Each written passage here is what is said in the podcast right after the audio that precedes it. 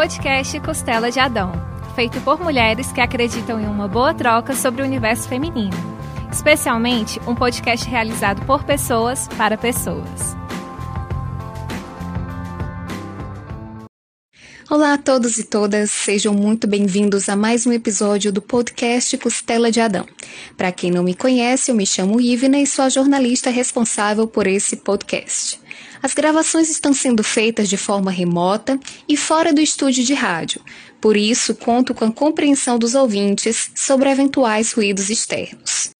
No último domingo, 11 de julho, a arquiteta e influenciadora digital Pamela Holanda ex-mulher do produtor musical Iverson de Souza Araújo, conhecido como DJ Ives, publicou nas redes sociais imagens das câmeras de segurança interna do apartamento do casal em Fortaleza, que mostravam sucessivas agressões físicas que ela sofria do ex-marido. O caso ganhou repercussão nacional. Nos vídeos também estão presentes a mãe da jovem e um funcionário de Ives, que não interferem nas agressões. Pamela afirmou em entrevista ao canal Metrópolis no YouTube que as cenas de violência eram frequentes e tiveram início quando ela ainda estava grávida da filha do casal. Algumas horas após a divulgação das imagens, o músico tentou impedir que Pamela comentasse o caso com a imprensa e foi feita uma solicitação para que os vídeos fossem removidos das plataformas digitais. Porém, o pedido do advogado do DJ Ives foi negado pela juíza Maria José Souza Rosado de Alencar, da comarca de Fortaleza. Emissoras cearenses, tais como as rádios do grupo Cidade de Comunicação, emitiram em nota de repúdio que os hits com a participação do artista foram retirados da programação musical. DJ Ives foi demitido da produtora Vibe, do cantor Xande Avião, e teve o seu contrato rompido com a gravadora Sony Music Brasil. E todos os lançamentos das faixas com a participação do DJ foram suspensas pela Som Livre. No dia 3 de julho, foi registrado um boletim de ocorrência contra DJ Ives que teria ameaçado Pamela com uma faca. O artista nega que tenha ameaçado a ex-mulher e justificou as agressões dizendo que, na verdade, ele quem sofria ameaças de Pamela. De acordo com a Secretaria de Segurança Pública do Estado, a arquiteta registrou queixa contra o ex-marido por lesão corporal no âmbito da violência doméstica e familiar em uma delegacia no Eusébio, região metropolitana de Fortaleza. O caso está sendo investigado pela Polícia Civil do Ceará, que solicitou ao Poder Judiciário medida protetiva de urgência para Pamela. Dados do Instituto de Pesquisa e Consultoria, o IPEC, mostram que a cada minuto são registrados 25 novos casos de agressão doméstica. De acordo com o Ministério da Mulher, da Família e dos Direitos Humanos, em 2020 o canal Disque 100 e Ligue 180, que atendem respectivamente violações de direitos humanos e violência contra a mulher, registraram mais de 105 mil denúncias de violência contra mulheres. Para nos ajudar a esclarecer questões a respeito da violência doméstica no Brasil, a nossa convidada de hoje é Moana Oliveira, graduada em Direito, mestranda em Políticas Públicas, especialista em enfrentamento à violência contra a mulher, pesquisadora pela CAPES, coordenadora do Comitê de Gênero da Organização de Jovens Ibero-Americanos e fundadora do projeto feminista Não Mexa no Meu Corpo. Seja muito bem-vinda, Moana. Bom, mais uma vez, obrigada pelo convite. Para mim é uma honra poder contribuir um pouquinho desse debate. E a gente precisa urgentemente começar a olhar para a questão da violência contra a mulher por outros ângulos. Então, um dos meus objetivos aqui hoje com vocês é esse. A Lei Maria da Penha, sancionada em agosto de 2006, tornou mais rígida a punição para agressões contra mulheres quando ocorridas no âmbito doméstico familiar. Isso representou um avanço para o Brasil, que foi o 18º país da América Latina a adotar uma legislação para punir homens que agridem mulheres. Mesmo assim, os casos de violência doméstica continuam aumentando. Quais são os obstáculos que dificultam a punição desses agressores? Bom, Primeiramente, é preciso a gente mencionar que a Lei Maria da Penha ela é considerada hoje em dia uma melhor lei, a terceira melhor lei de enfrentamento à violência contra a mulher no mundo, né?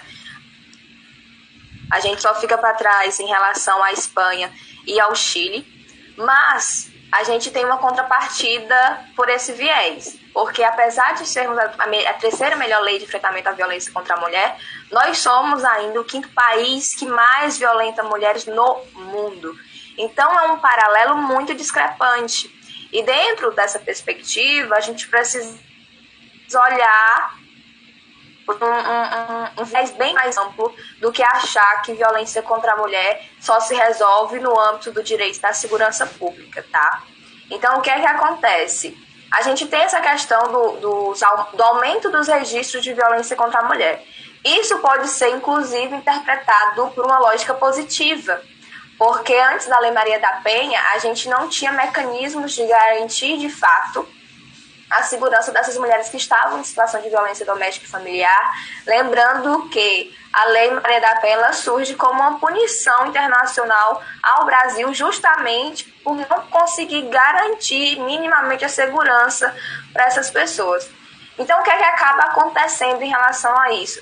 Esses aumentos, eles podem se representar uma situação positiva no sentido de nós ampliamos o campo de acesso de mulheres à rede de proteção e apoio. Mas é também uma maneira de registrar o caos que nós vivemos nesse país. E não só isso, é, apesar dos números de registro serem muito altos, a gente ainda, quando eu digo a gente, pesquisadores sobre violência da mulher, suspeitamos que haja um caso de subnotificação muito grande ainda justamente porque é uma situação de violência que ocorre dentro do âmbito doméstico, então dentro da privacidade do lar, da família, de toda aquela carga de moralismos.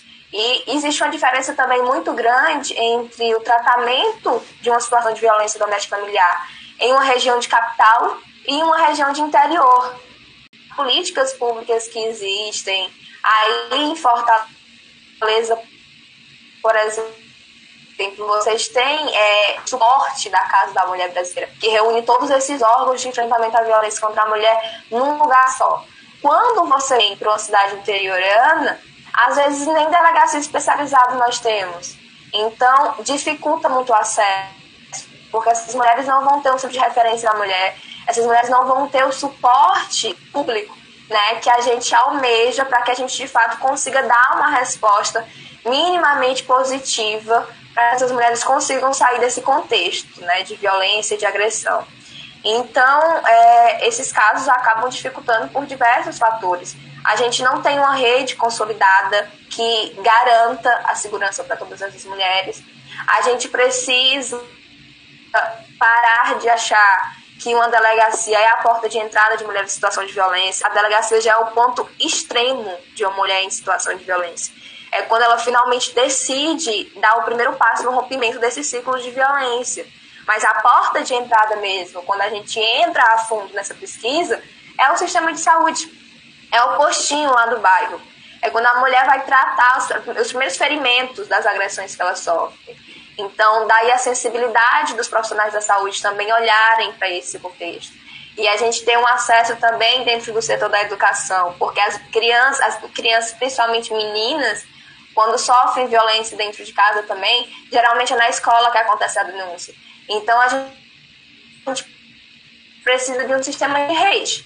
E aí, para a gente poder conseguir esse sistema de rede, a gente precisa aprender a trabalhar rede, em rede, mas ainda é muito complicado. Pode o aumento desses casos, ele se tornou ainda preocupante, por exemplo, nesse contexto de, de pandemia é, a ONU, antes mesmo do Brasil declarar né, o, o processo de pandemia aqui no, no, país, em março de 2020, a ONU já alertava que, como aconteceu em diversos outros países, a violência contra a mulher podia aumentar até 50%. Isso em casos de registros, né? A gente não tem como ter acesso à subnotificação. Então, o que é que acontece, por exemplo, nesse contexto de pandemia? As mulheres estão tendo que conviver junto com seus agressores. E sem uma rede de apoio e proteção, porque se essas mulheres são mães, as escolas foram fechadas, as universidades foram fechadas, o ensino e o trabalho virtualizou. Então você duplicou, triplicou a jornada de trabalho de uma mulher no âmbito doméstico.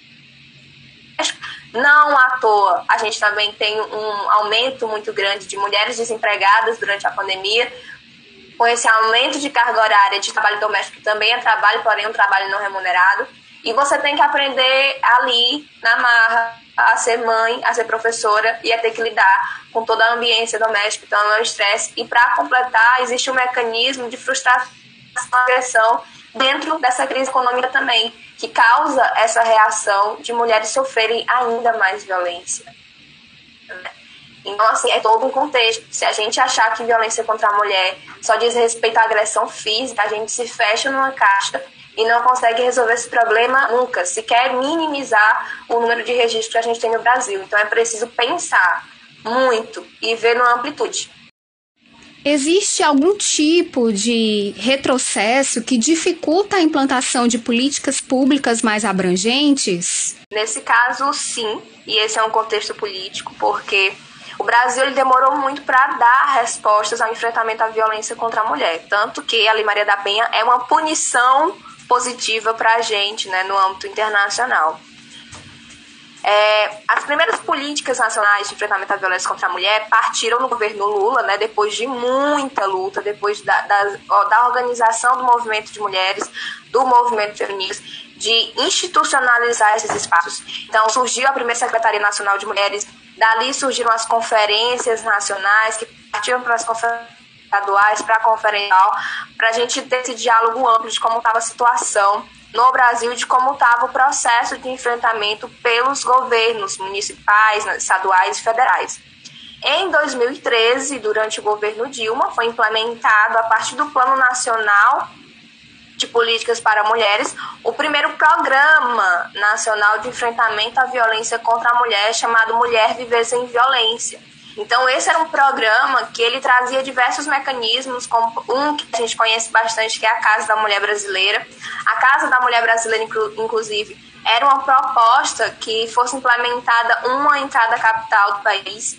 E dentro desse processo de implementação das casas, que era um projeto lindíssimo e ainda é um projeto muito importante, as casas da mulher brasileira hoje nós só temos cinco casas em funcionamento, né? Duas foram fechadas justamente por falta de financiamento. E, esse é, e essa é uma política pública no âmbito federal, que dialoga com o estadual e com o pau, mas é de ampla responsabilidade do governo federal. E nós só temos cinco em funcionamento. E é preciso marcar, por exemplo, a Casa da Mulher Brasileira em Fortaleza, né, que é a nossa aqui do Ceará. A gente, por exemplo, a Casa da Mulher Brasileira, ela só veio funcionar de fato, começar os primeiros atendimentos delas também através do movimento feminista de mulheres. Foi esse movimento que mobiliou as mulheres brasileiras, no âmbito do Ceará, por exemplo, pra, justamente para impulsionar o governo a fazer a casa entrar em funcionamento, porque o prédio já existia.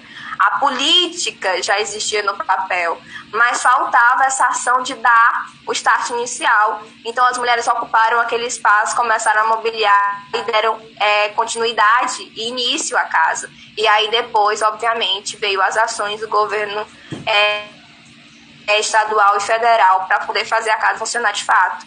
Só o que é que acontece? Quando o atual governo federal, né, o governo Bolsonaro assumiu em 2019, primeiro ano de mandato dele, com a Damares no ministério responsável justamente pela Secretaria de Mulheres, ele mudou esse programa de enfrentamento à violência contra a mulher. E o programa passou a se chamar Mulher Segura e Protegida. E quando a gente faz um comparativo entre um programa e outro, a gente percebe diversos retrocessos. É, entre o primeiro deles, por exemplo, é a falta de acesso às mulheres em situação de fronteira, as mulheres refugiadas. Esses centros de referência de apoio a essas mulheres, por exemplo, não existem mais no programa é, atual. Para completar as, a implementação de novas casas, que eram para ser 27, nós só temos 5, duas fechadas. A implementação de novas casas nos estados que não conseguiram ser atendidos foi suspensa. Então, o programa agora ele só prevê a manutenção das casas que estão em, fun em funcionamento e ainda tem um processo de desfinanciamento das casas da mulher brasileira, então meio que ele joga a responsabilidade para o Estado e para o município onde essas casas estão sediadas. Para completar, uma das primeiras ações e a ação mais veemente nesses programas nacionais de enfrentamento à violência é a abolição do termo gênero, né? Que foi inclusive uma das pautas de debate da Damares durante as conferências internacionais de direitos humanos, onde eles aboliram o termo gênero. E quando você abole esse tipo de termo, você exclui uma série de contexto de mulheres no geral. Então você coloca todas as mulheres como se as mulheres fossem universais dentro de uma única caixinha e vivessem todo mundo o mesmo problema. Só que essa questão da violência contra a mulher, ela intersecciona com raça, ela intersecciona com classe, com território, com outras situações, entra também o contexto das mulheres trans. Então, ele é um, um problema multifacetado. Então, quando você vem para essa transição ideológica de um governo para o outro, a gente vem carregado de políticas de austeridade também, que fazem com que o governo ele acabe implementando políticas econômicas que influenciem diretamente no bem-estar da população. E dentro desse processo, a gente tem de fato um retrocesso de políticas públicas de gênero, de políticas públicas que atendam as mulheres, que melhorem essa condição. Porque quando a gente fala de feminismo, a gente está falando de justiça social para as mulheres. E essa justiça social, para quem gosta ir para esse campo, é a gente está falando de reconhecimento de um processo cultural, a gente está falando de redistribuição dentro de um processo econômico e a gente está falando de representação, de mais participação de mulheres na política. Então é preciso se conscientizar que o contexto político importa e que nós, enquanto mulheres e os homens, enquanto apoiadores dessa causa, de quem se mobiliza para tentar minimamente é, construir um contexto de justiça social para as mulheres nesse país, a gente precisa sim se atentar ao contexto do, da política federal, da política estadual e da política municipal, de eleger pessoas que tenham sensibilidade a essas causas. Então, o retrocesso, ele está aí, ele está matando e ele está acabando com as políticas de gênero, colocando as mulheres em um patamar de desigualdade social, de desigualdade econômica ainda mais é escancarado. Durante a pandemia, as mulheres ficaram mais expostas e vulneráveis a sofrerem violência de gênero ao mesmo tempo em que acontece um desfinanciamento da proteção às mulheres por parte da atual gestão federal.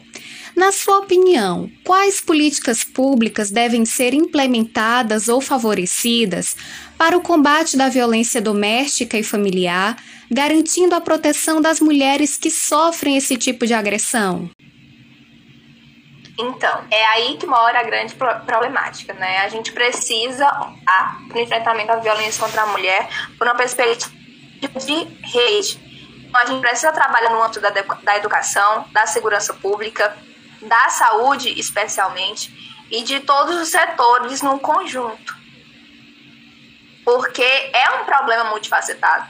É um problema que vem do contexto de economia, que vem do contexto social, que vem desse contexto de saúde pública. Então, quando a gente olha para essa questão das políticas de enfrentamento à violência contra a mulher, a gente também precisa olhar por essa múltipla dimensão. É, por exemplo, quando a gente vai para o âmbito é, público municipal, a principal rede de atendimento, quando estamos falando de cidades interioranas, tá? Vamos deixar já já a gente fala de capital. Quando a gente está falando de cidade interiorana, é justamente a Secretaria de Assistência Social, através dos mecanismos de CRAS e CREAS.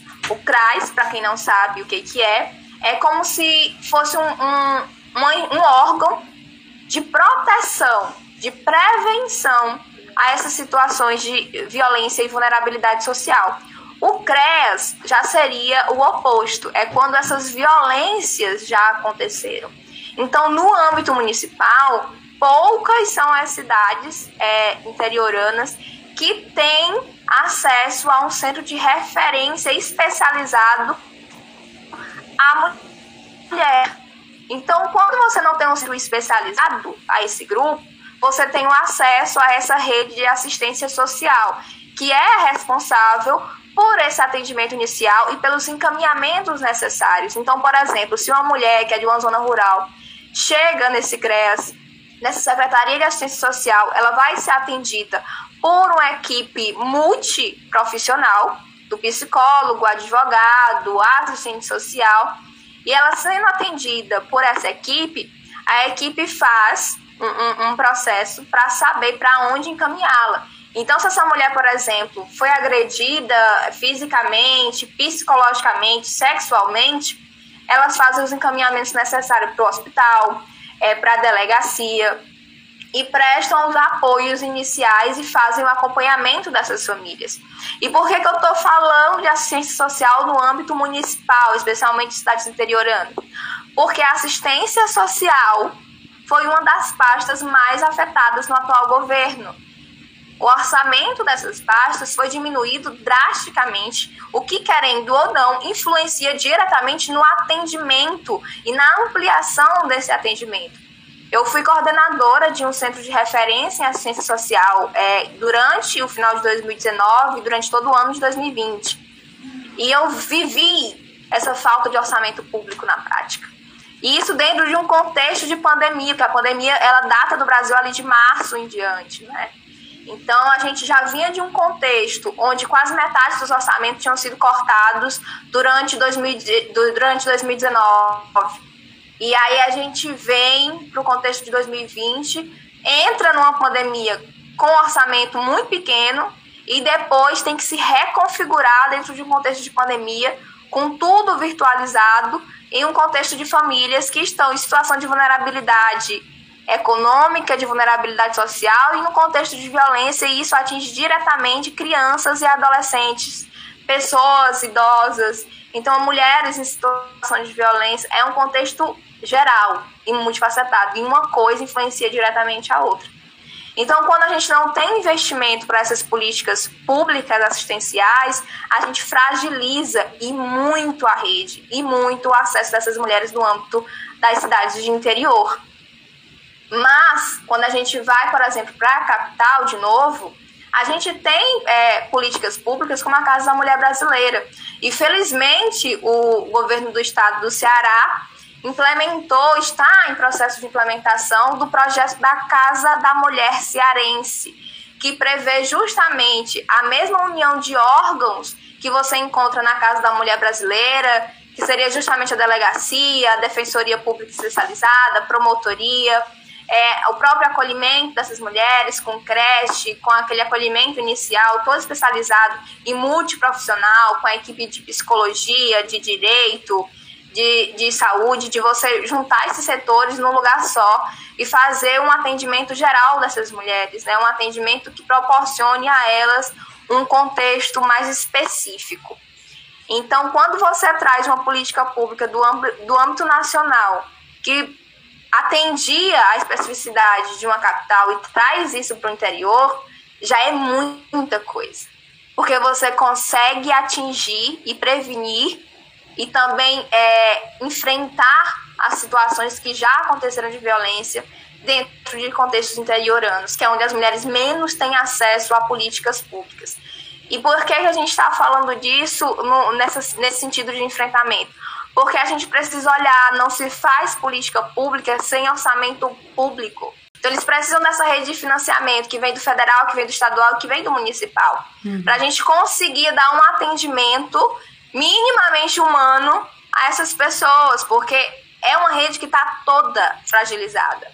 Sem orçamento, a gente tem um número menor de funcionários e, consequentemente, com o número de, menor de funcionários, a gente tem uma sobrecarga de profissionais que estão em atendimento. Tem cidades que precisaram fechar centros de referências, fechar CREAS. Então, olha como um contexto federal impacta diretamente no âmbito municipal. Como é que essas mulheres vão ser atendidas? Como é que você chega numa política pública numa zona rural? Que esse âmbito fica ainda mais distanciado, onde a gente tem um, um contexto cultural diferenciado, onde muitas famílias acham que viver violência contra a mulher faz parte do destino das mulheres, ainda nos dias de hoje. Então a gente precisa procurar alternativas para mudar uma cultura androcêntrica e machista. A gente precisa buscar alternativas de possibilitar um contexto de proteção social dessas mulheres, um contexto de economia mínima a essas mulheres para que elas consigam se emancipar financeiramente. E a gente precisa garantir segurança. Então, as políticas de enfrentamento à violência contra a mulher hoje em dia, elas têm olhado muito para o contexto do pós-violência e constantemente no âmbito do direito e da segurança pública. E esquecem o processo de prevenção a essas violências. E a prevenção dessa violência, ela é um contexto cultural que perpassa, inclusive, pela educação.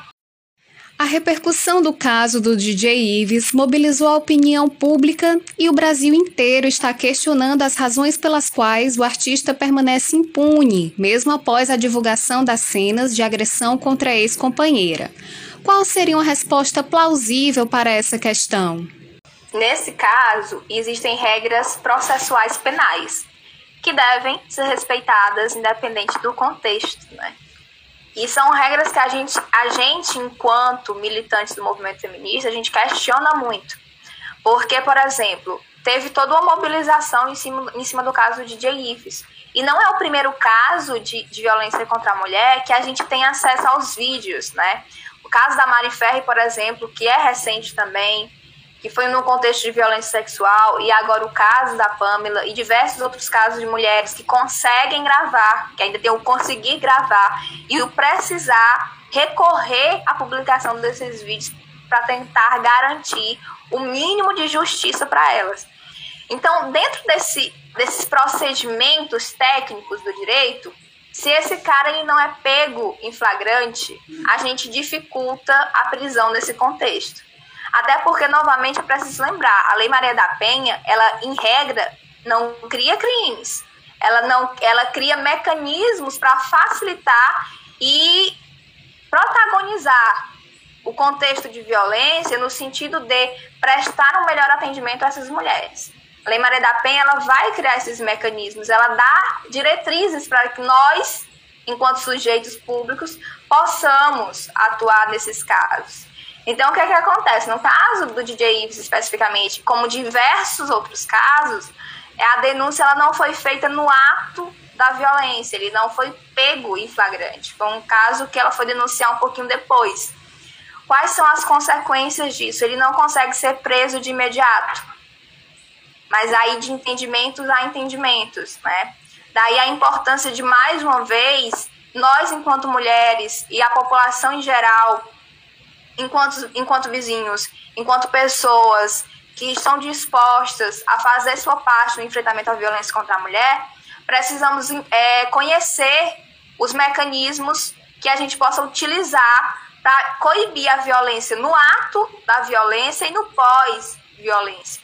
Então, esses mecanismos são o Disque 100, o Disque 180. Se você tem um número específico da delegacia, é interessante que ligue, é interessante, não só interessante, mas é necessário que a gente aprenda a ligar durante o ato de violência, que é para a gente conseguir impedir uma situação ainda mais grave.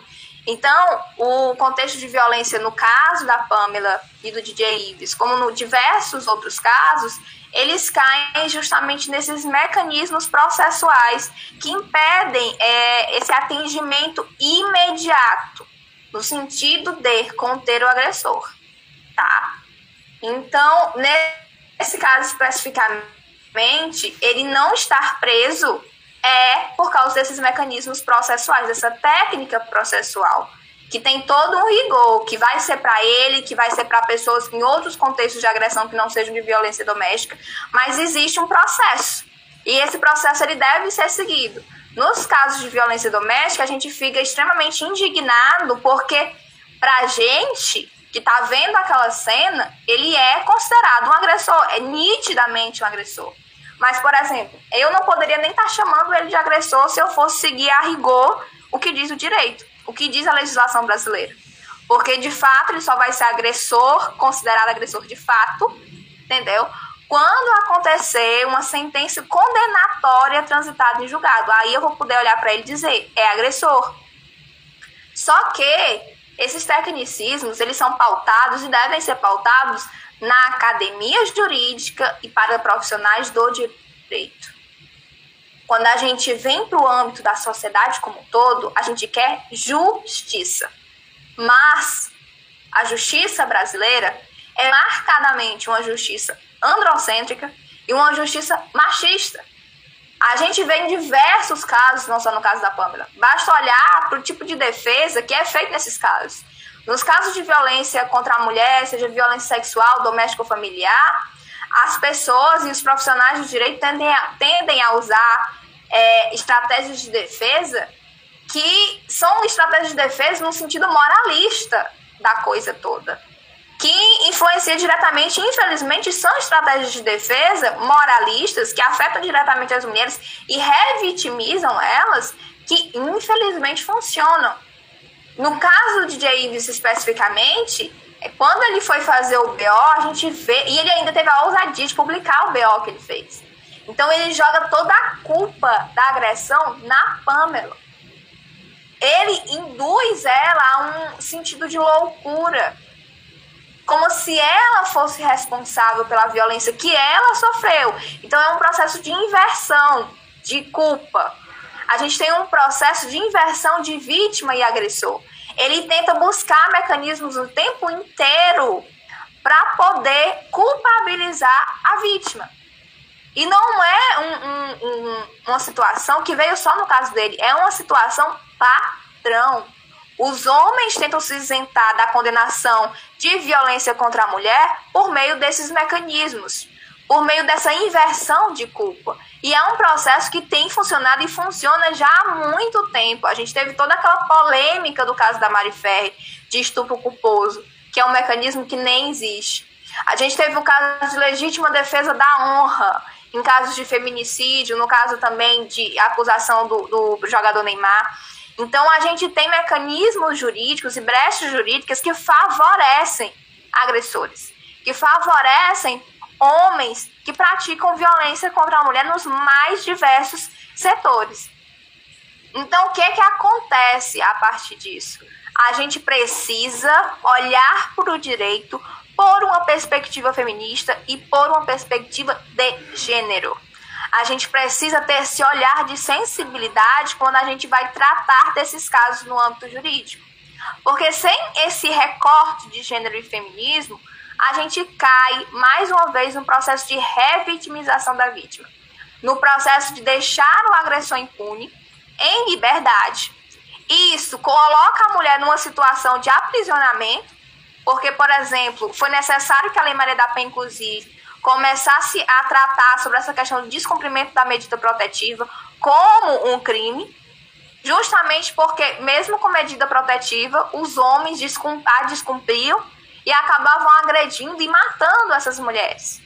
Então, a gente precisa entender que esses primeiros casos, que, por exemplo, a Pamela ela teve todo um contexto favorecendo ela, ela teve acesso a câmeras de segurança que que ela conseguisse provas para poder mostrar, escancarar que ela foi vítima de agressão de violência doméstica e familiar pelo ex-companheiro. E isso durante o puerpério, e isso na presença da filha pequena. Então a gente tem um caso é, aqui no Brasil que é justamente é, o fato desses homens não serem punidos é um mecanismo de medo tão grande que reforça o processo de subnotificação das mulheres. Então, é uma coisa muito comum quando a gente trabalha em delegacia da mulher, por exemplo, e também em fóruns e tudo mais, nesses órgãos jurídicos, é a mulher vítima de violência doméstica tentar retirar a queixa. Isso é muito comum, muito comum. E as pessoas no começo não entendiam, mas é um sistema de medo, porque a violência contra a mulher é um ciclo. Ela é um ciclo que perpassa pelos diversos tipos de violência. Então você vem para aquela violência psicológica que é mais sutil, entre aspas, que é quando ele começa a minar um pouco do, da, do, da, do, da tua autoestima, ele começa a minar um pouco da tua capacidade, ele, você começa a fazer processos de autossabotagem a partir dessa violência psicológica. Você começa a se fragilizar internamente a partir dessa violência psicológica, que é mais sutil, que ela acontece nos mecanismos do dia a dia durante o relacionamento, durante o relacionamento, durante um relacionamento abusivo. E a gente vai deixando passar até que começam os primeiros casos de agressão física, de agressão moral, às vezes patrimonial. E aí, quando a gente vai ver, a mulher já está nessa situação extrema, como é o caso da Pamela. O caso da Pamela não começou com agressão física. Deve ter começado com aquelas violências sutis da violência psicológica do dia a dia. E graças a Deus, a Pamela conseguiu o mecanismo para denunciar e hoje está protegida em outro lugar.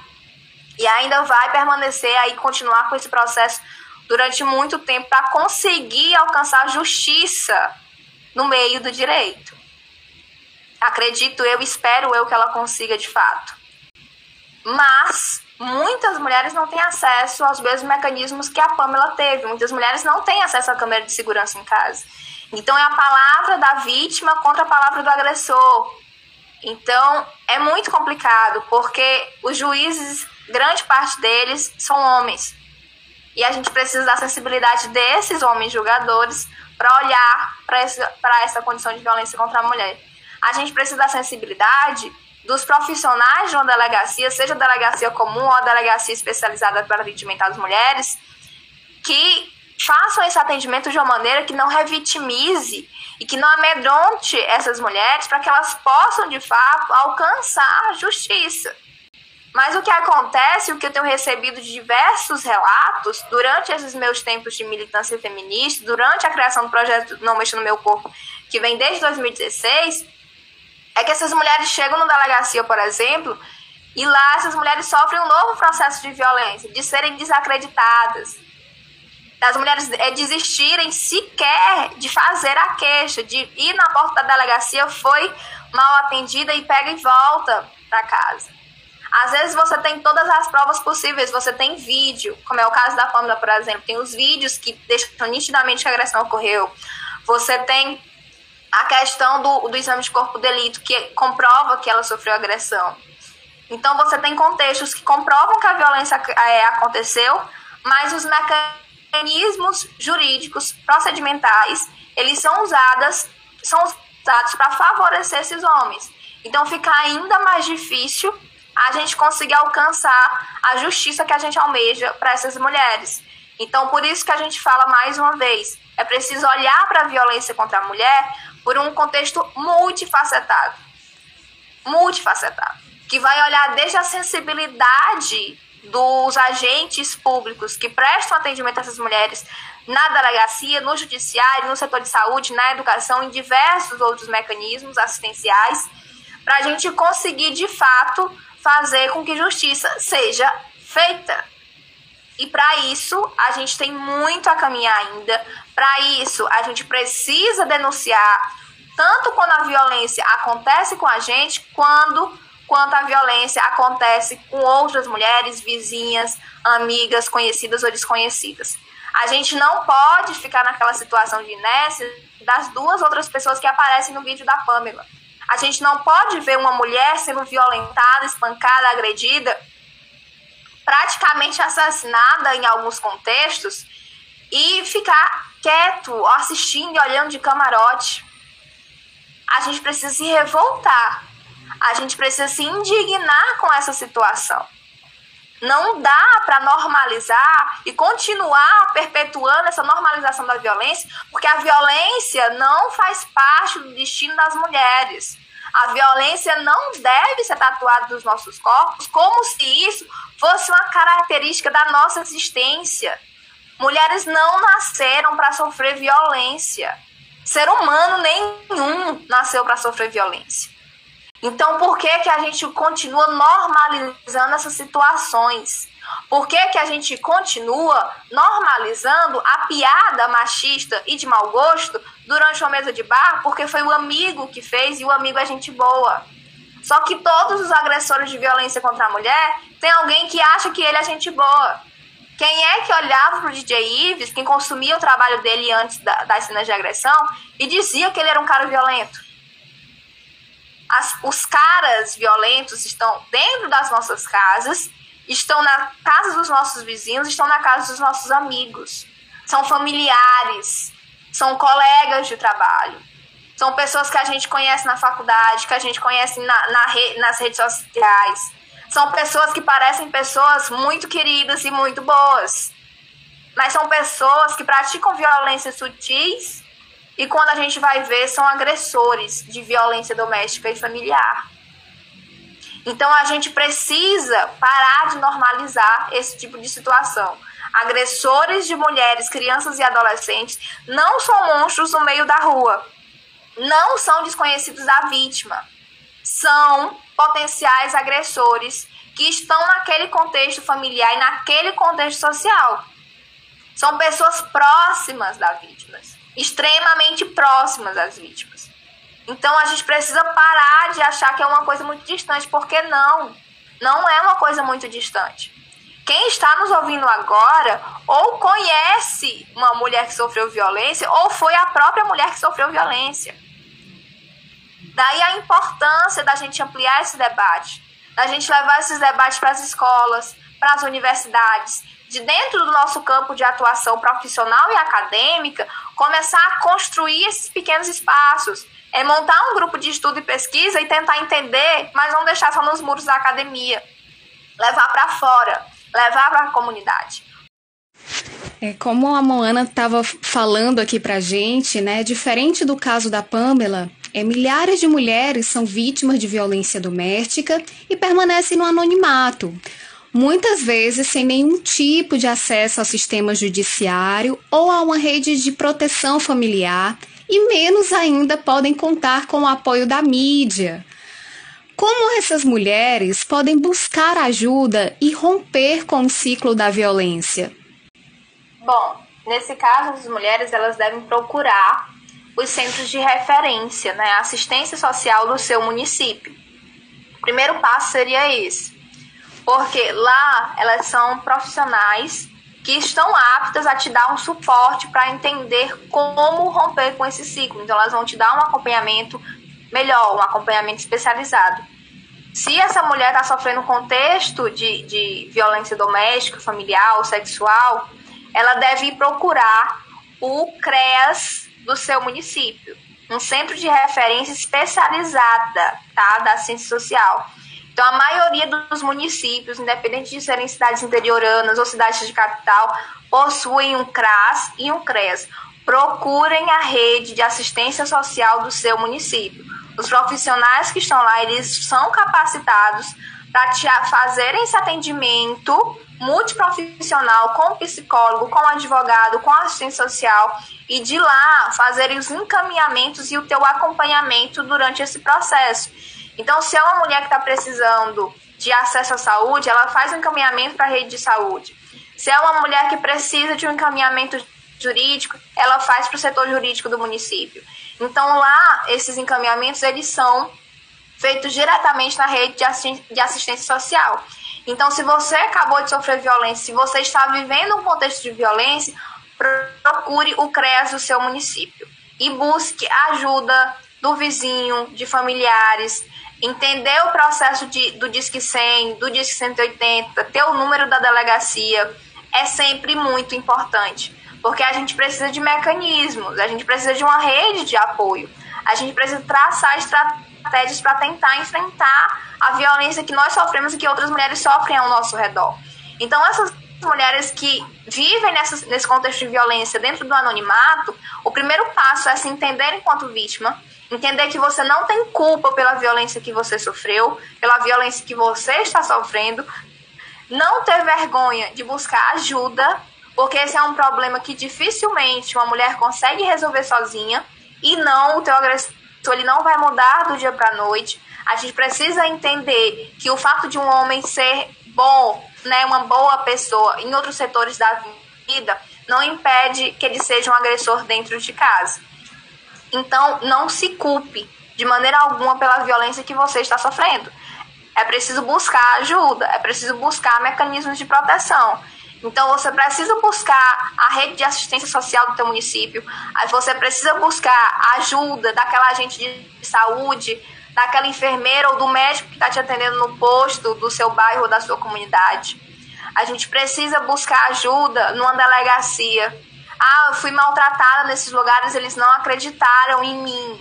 Continua insistindo. A gente sabe que o processo de revitimização ele é muito grave e ele é muito constante ainda no Brasil, infelizmente. Mas a gente não pode desistir, então procure uma rede de apoio. Primeiro passo é não ter vergonha de buscar ajuda. E existem mecanismos tanto públicos quanto privados, para a gente poder buscar essa ajuda. Então, o Centro de Assistência Social é o primeiro. Se você tem uma delegacia especializada da mulher no seu município, ótimo, se encaminhe diretamente para lá. Mas se você é de uma cidade interiorana onde não tem uma delegacia especializada, você procura a delegacia comum. Você procura a rede de assistência social e você procura ajuda para que possam ser feitos esses encaminhamentos durante esse processo de violência. Então, a gente precisa traçar um, uma rota, traçar uma trajetória. É preciso que nós possamos conhecer onde onde que se situam dentro do nosso território, dentro do nosso município, da nossa é, cidade como todo, esses órgãos de atendimento às mulheres e a idosos, crianças e adolescentes em situação de violência.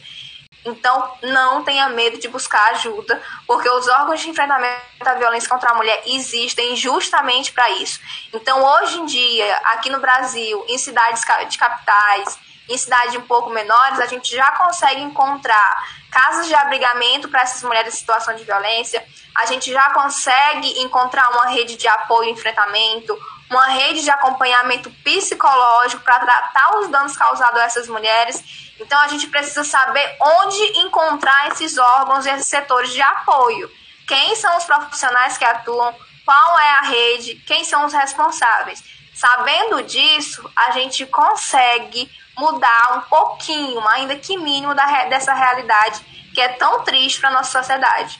Mas saber que violência contra a mulher é crime não é suficiente. A gente tem que saber quais crimes são esses, como denunciar e como procurar ajuda. Só assim a gente consegue fazer um pouco da nossa parte na contribuição para mudar essa cultura de violência contra a mulher. Estamos aqui finalizando né, a nossa conversa, que foi super bacana, super enriquecedora com a Moana Oliveira.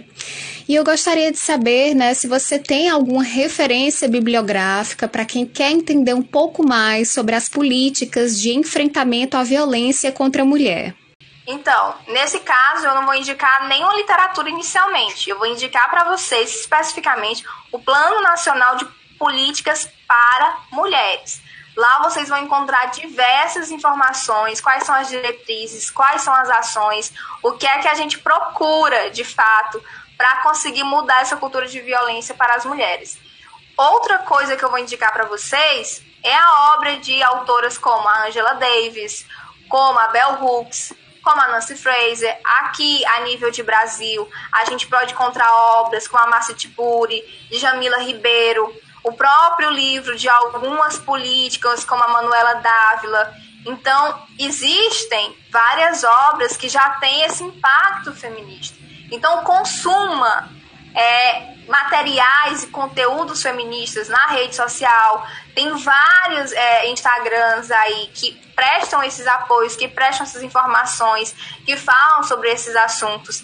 Então, acessar esses canais é muito, muito importante. Então, tem muito conteúdo sobre feminismo, sobre violência contra a mulher jogado na internet. Escolham com sabedoria.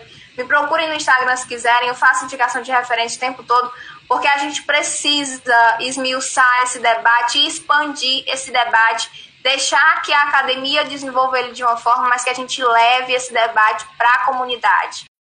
No Ceará, as denúncias de violência contra a mulher podem ser feitas pela Central de Atendimento à Mulher, no Ligue 180, por meio da Defensoria Pública do Estado, ligando 129, e em Fortaleza existe a Casa da Mulher Brasileira, que atende vítimas de violência doméstica e está localizada na rua Tabuleiro do Norte, sem número, no bairro Couto Fernandes. Agradeço a todos que nos ouviram até agora. Não esquece de seguir o Instagram do podcast Costela de Adão e até o próximo episódio. Podcast Costela de Adão, feito por mulheres que acreditam em uma boa troca sobre o universo feminino. Especialmente um podcast realizado por pessoas para pessoas.